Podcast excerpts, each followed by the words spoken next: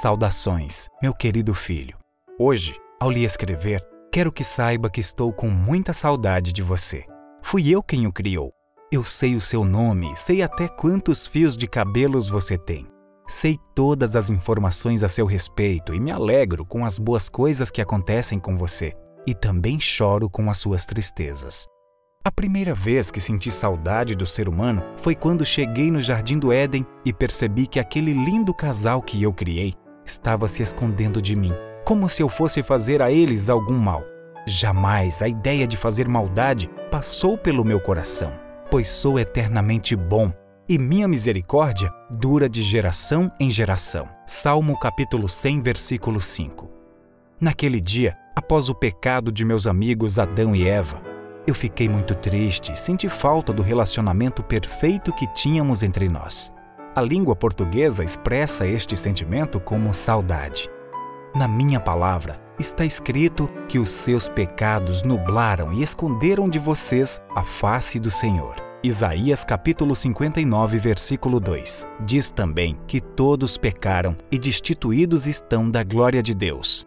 Romanos capítulo 3, versículo 23. É o pecado, meu filho, que causa separação entre nós. Esse mal nunca deveria ter se interposto entre o nosso relacionamento. Eu o criei para viver eternamente comigo, sem separações. A maldade está tomando conta do universo e até os cientistas já dizem que este mundo não vai sobreviver por muito tempo. Eu deixei alguns sinais de que o fim desse mundo chegaria. Você pode conferir isso lá no livro de Mateus, capítulo 24. Inclusive, todos os sinais que mencionei ali já ocorreram. Falta apenas um, que é a pregação do Evangelho eterno a todo o mundo. Isso ainda precisa se cumprir e depende de pessoas voluntárias como você. Sabe, meu filho, eu fiz várias promessas nas Escrituras Sagradas. Primeiro, eu prometi que enviaria meu filho como Messias, Salvador e Redentor. E você sabe a história. Ele veio, nasceu da Virgem Maria, concebido pelo Espírito Santo, cresceu em Nazaré e assumiu a forma humana para poder cumprir sua missão. Morreu no lugar de todos os pecadores em uma rude cruz, e ele foi ferido por causa das suas transgressões e moído por causa das suas iniquidades. O castigo que lhes traz a paz estava sobre ele, e pelas suas pisaduras foram sarados. Isaías capítulo 53, versículo 5.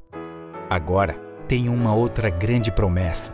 Na verdade, a maior de todas elas, que ainda não ocorreu, mas que vai ocorrer. É a seguinte: não se turbe o seu coração. Creia em Deus, creia também em mim. Na casa de meu pai há muitas moradas. Se não fosse assim, eu teria dito: Vou preparar-lhes lugar. E se eu for e lhes preparar lugar, virei outra vez e os tomarei para mim mesmo, para que onde eu estiver, estejam vocês também. João capítulo 14, versículos 1 a 3. Pode esperar com confiança, filho, pois se eu cumprir minha primeira promessa, com certeza vou cumprir a segunda. Vou aparecer em glória por meio do Senhor Jesus Cristo. Tito capítulo 2, versículo 3. Virei acompanhado das hostes celestiais, e todos os anjos virão comigo, e diante de mim se reunirão todas as nações da terra.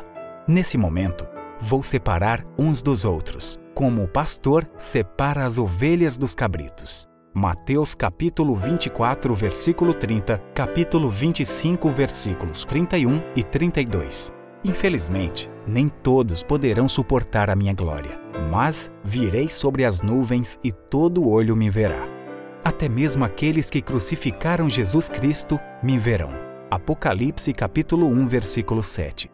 Jesus vai aparecer em minha glória, com todos os anjos, e retribuirá a cada um segundo suas próprias obras.